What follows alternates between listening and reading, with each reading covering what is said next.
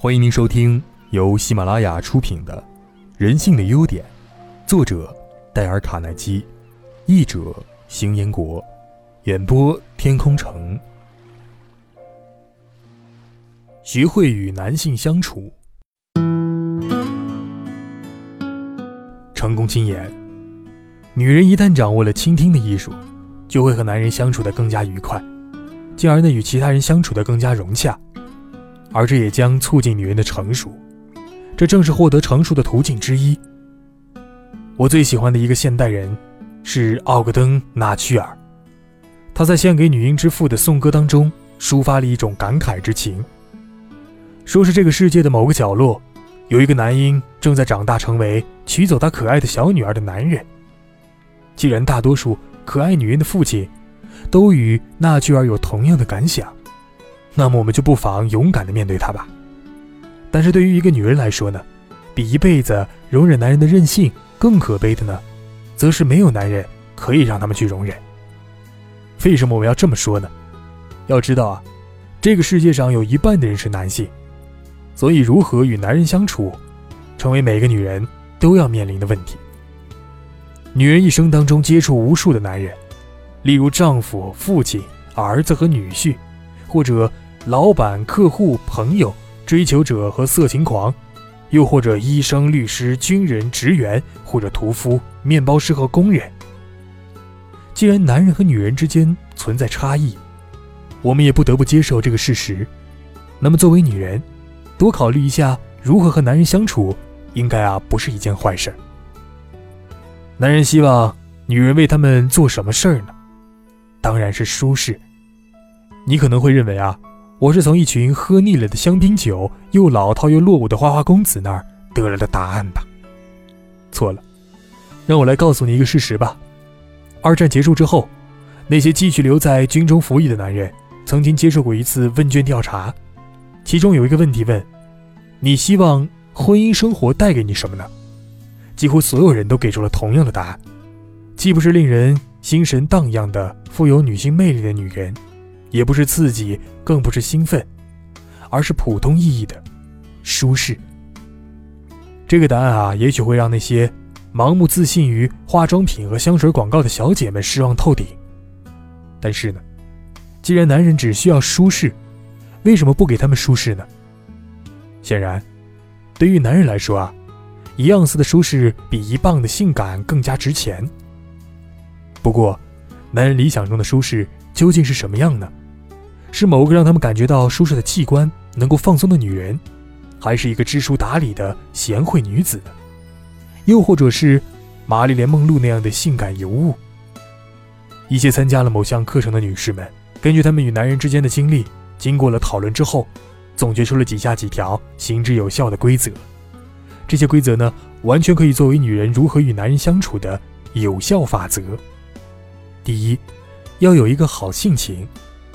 家庭问题专家陶乐斯·迪克斯曾经说过：“男人选择女人第一个要求啊，就是女人要有一个好性情。任何女人如果想和男人愉快的相处的话，那么无论这个男人是她丈夫、她的老板、水电工，还是她只有三个月的儿子，她都应该多注意自己的性情，而不必刻意的注重自己的过失。因为男人们情愿在愉快的气氛当中吃罐装的青豆。”也不会乐意面对一个愁眉苦脸、唠叨不休的女人吃牛排的。一个单身汉曾经这样坦率地说道：“如果他有机会在一个快乐、温柔、性情温和的女人和一个愁眉苦脸、愚钝、性情暴躁的女人之间选择的话，他将会选择前者的。”我曾经雇佣过一个速记打字员的女职员，如果仅从职业技能来看的话，她不能算是合格。他拼得很差，打字速度又慢，而且经常会出错。但是他能够一直保持他的工作，甚至干到了结婚和退休，这完全啊得益于他那快乐天使般的心情。他不害怕别人的牢骚、抱怨和批评，就像是办公室里的阳光一样，令人感到温暖。只要有他在，即使他不做任何的事儿，你也会觉得应该给他付薪水。我不知道他做饭的手艺是否比打字的速度能力强呢？但是啊，我经常看到她和她的丈夫在一起，而且每当她看到他时，脸上总是光彩四溢的。显然，他并不在意他能不能做一手好饭菜。第二，做个好伴侣。美国高尔夫球公开赛冠军杰克·弗里克曾经为《纽约世界电报》撰写文章，介绍了他如何克服不利局面，获得伊阿华州达文波特两个市立高尔夫球场特许经营权的经过。当时啊，摆在杰克面前的是一项艰巨的任务，他既要保住特许经营权，又不能放松比赛训练。幸运的是，他娶到了芝加哥的利伯恩斯泰做妻子。他给他带来了好运气，立成了杰克的事业帮手，这使他能够专心的练习球技。后来呢，也就是一九五二年，杰克一家开始奔赴全国各地，利负责照顾十三个月大的儿子克瑞罗，而杰克参加巡回公开赛。杰克说：“我从来啊都不让利跟我进赛场，你们没有见过邮差带着妻子去送信吧？”这个妻子虽然没有积极参与杰克的球赛事业，但是她总留在他附近，使他没有了后顾之忧。像丽这样的女人，才是男人真正的好伴侣啊。佛罗伦斯·梅纳德住在纽约州北部的一个小镇，她是一个普通的家庭主妇。在过去十六年的婚姻当中，她只会做一些家务，所以啊，她总觉得自己的生活似乎缺少了什么东西。后来呢？他终于知道那是伴侣的亲情。然而梅纳德夫妇的共同兴趣实在是太少了。梅纳德夫人开始采取行动，以改变这种状况。我丈夫的一项主要爱好啊，就是职业曲棍球。梅纳德夫人说道。所以，我首先要培养自己这方面的兴趣。当我对曲棍球的知识十分精通之后，我对这项运动啊，也有了很浓厚的兴趣。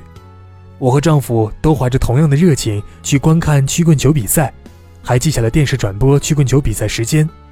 从此啊，我不仅喜欢上了这项令人感兴趣的运动，而且还发现自己有事儿可做了。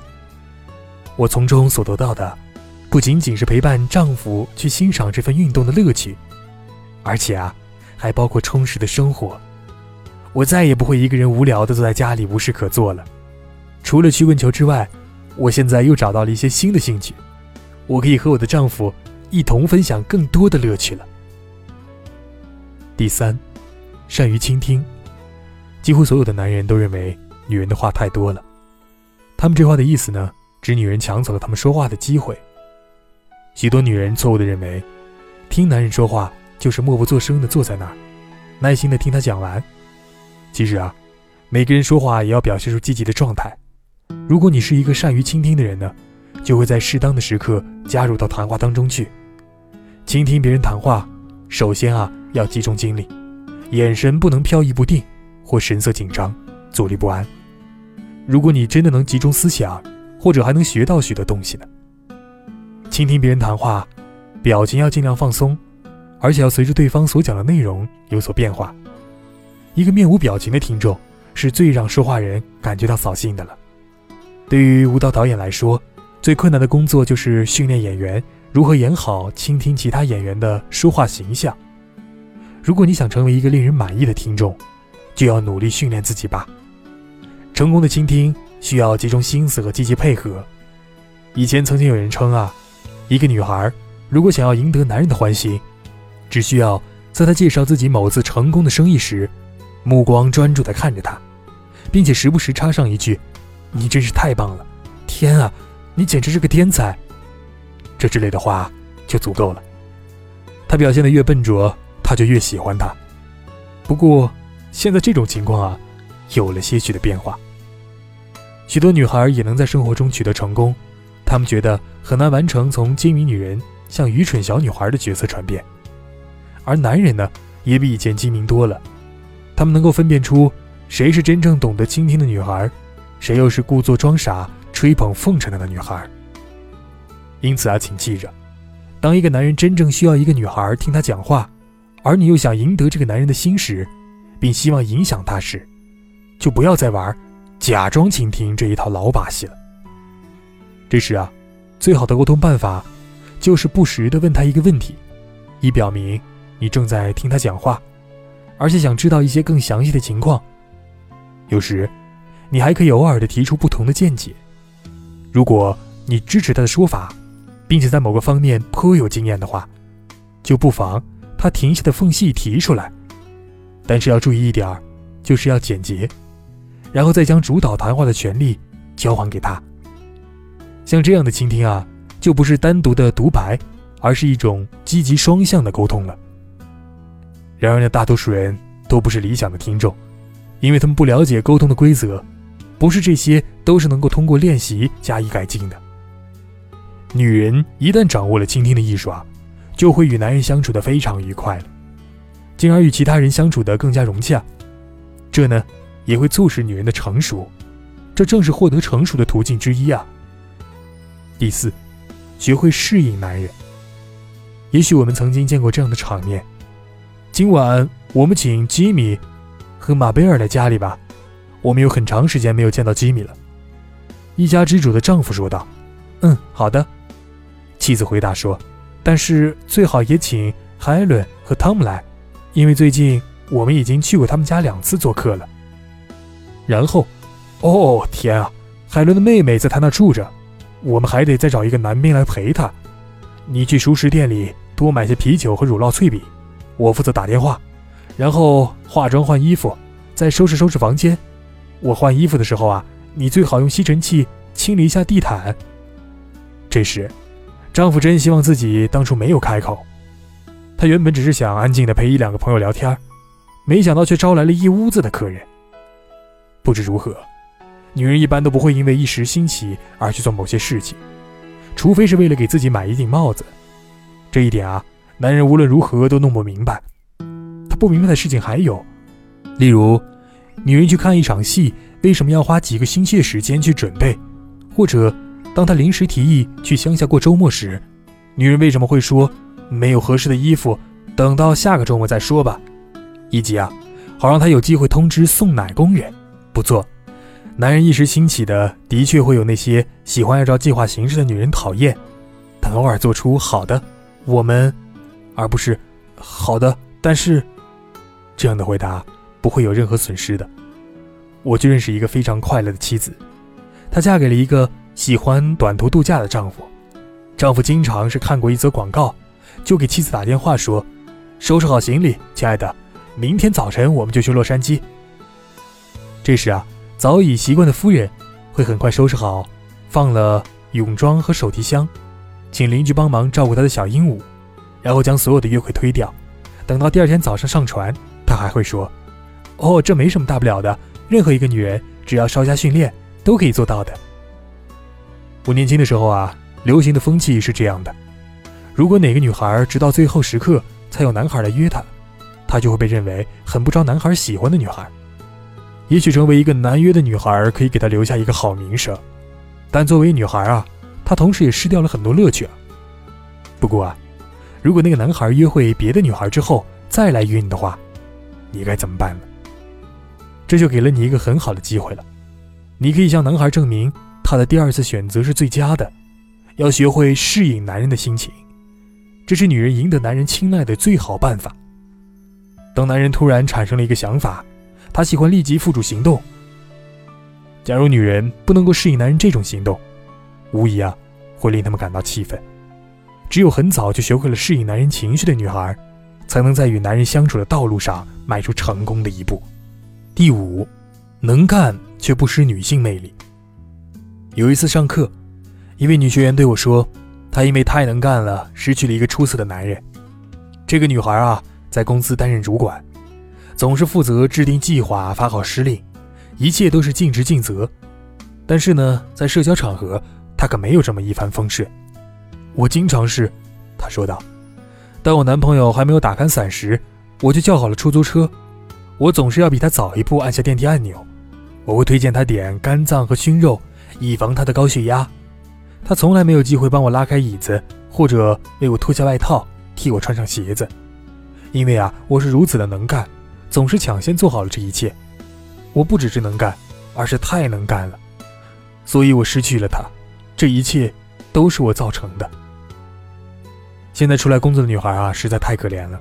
她们为了嫁给一个自己喜欢的丈夫，除了要追求成功和独立之外，还要时时刻刻提醒自己做一个富有女人味儿的女孩。可是现在的男人呢，已经被宠坏了，他们想娶的女人不仅要具备女性魅力，还要有足够聪明的头脑去发现它。如果可能的话，最好啊能够帮助他们增加家庭收入，让你中意的男人看上你，并让他们觉得你是他理想中的女孩，这并没有什么困难的。你可以这么做：工作时充分展现的才能，争取老板的赏识；下班之后啊，则要让那个与你约会的男人觉得你是女人，而不是一个高效运转的机器。和前面提到的那个女孩一样，海伦。也是一个从逃之夭夭的男士那儿学到这一点的。多年以前，海伦结识了一个年轻男子，他会经常陪伴他，至少有一段时间是这样的。那段日子，海伦对他所在的地方政治产生了浓厚的兴趣。他在休息时间来参与这项活动，在不用帮人竞选或者参加集会时，海伦和男友谈论的全部都是政治类话题，例如某某法官说过什么话。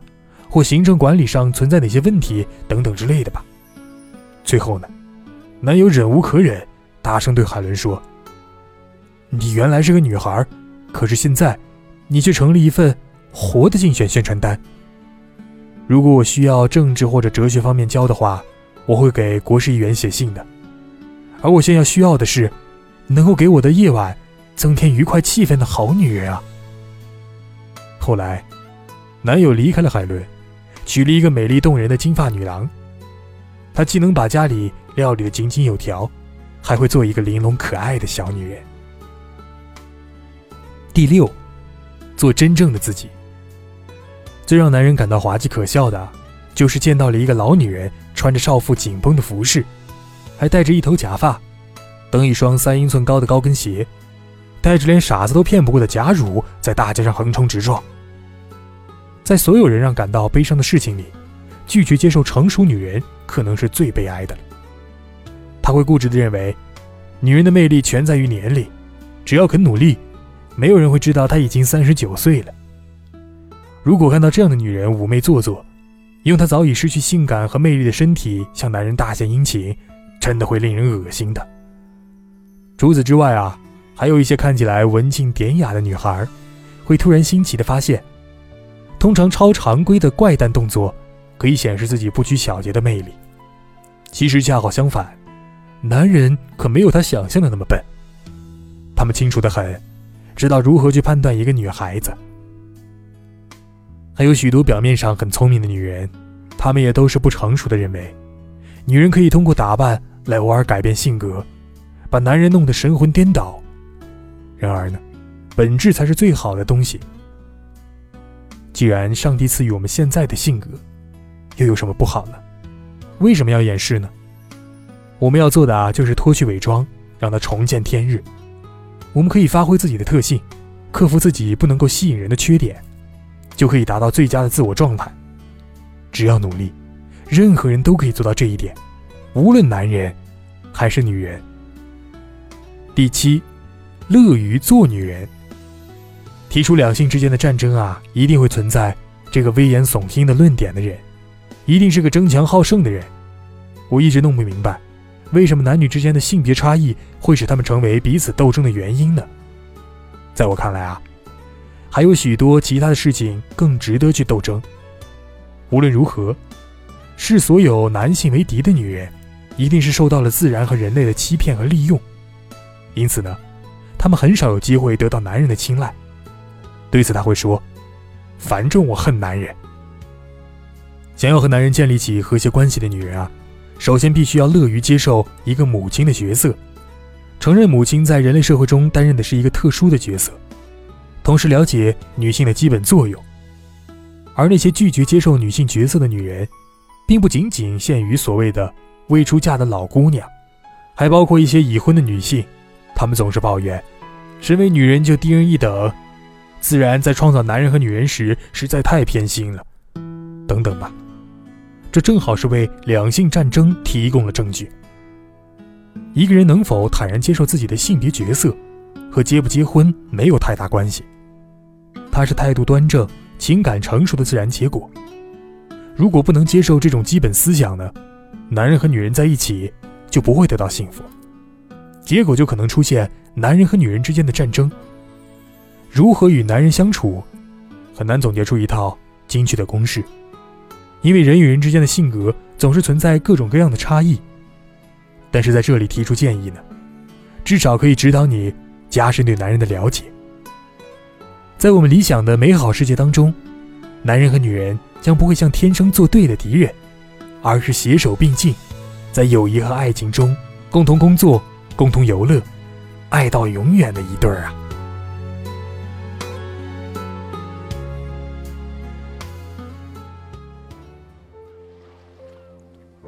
各位听众，本集已播讲完毕，感谢您的收听。